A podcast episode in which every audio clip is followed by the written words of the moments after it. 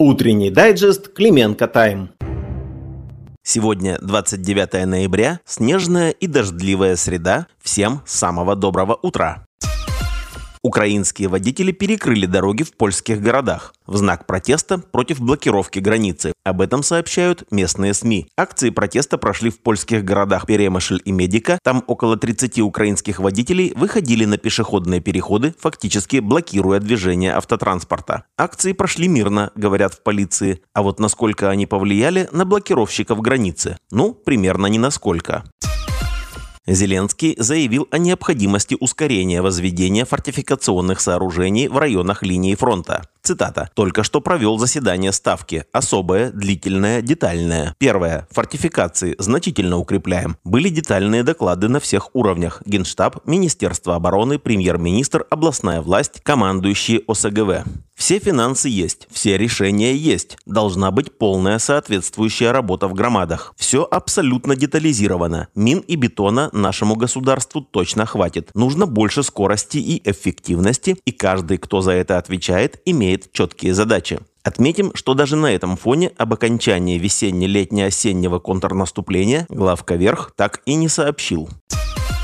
Украина, подписав мирный договор с Москвой в апреле прошлого года, спасла бы жизни сотен тысяч своих солдат. Об этом заявил глава российской делегации на переговорах с Украиной Владимир Мединский. По его словам, Москва на переговорах с Киевом весной 22 года, помимо требования нейтралитета Украины, добивалась суверенитета над Крымом и независимости республик Донбасса. Он добавил, что заключение мира с Украиной возможно при выполнении целей и задач СВО. Цитата. «У России никогда не было цели завоевывать Украину, но Запад и Зеленский втянули две наши страны в боевые действия», подчеркнул он. Напомним, ранее глава фракции «Слуга народа» Давид Арахамия заявил, что Россия была готова закончить войну, если бы Украина согласилась не вступать в НАТО. Однако Борис Джонсон убедил руководство страны, что надо воевать. Анна Лена раздала темники западным журналистам. Оказывается, им пора перестать рассуждать о том, насколько украинцам удалось продвинуться в рамках контрнаступления. Об этом глава МИД Германии Анна Лена Бербак высказалась следующими словами. Украина, ставшая жертвой полномасштабной агрессии России, борется за то, чтобы освободить своих граждан от угнетения оккупантов. Поэтому западным журналистам, рассказывая о ходе российско-украинской войны, не стоит отвлекаться от этого и сводить все к тому, насколько удалось продвинуться силам обороны Украины на поле боя. Она добавила, что Германия увеличит военную помощь Украине, однако никак не конкретизировала это обещание.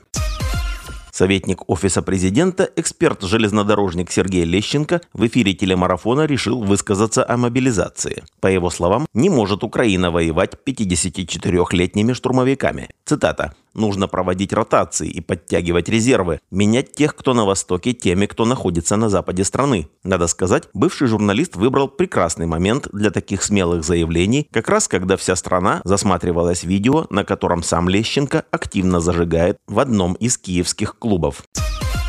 Шахтер обыграл Антверпен в Лиге чемпионов. Игра проходила на стадионе Фолькспарк-Стадион, и ее исход решил единственный гол, автором которого стал Николай Матвиенко. Таким образом, Шахтер гарантировал себе третье место в группе, а с ним и путевку в плей-офф Лиги Европы. Кроме того, горняки сохраняют шансы пробиться в плей-офф Лиги чемпионов. Для этого команде Марина Пушича нужно обыграть Порту в заключительном туре. Матч состоится 13 декабря. Это были самые важные новости на сегодняшнее утро. Всем подписчикам Клименко Тайм доброго и благополучного дня.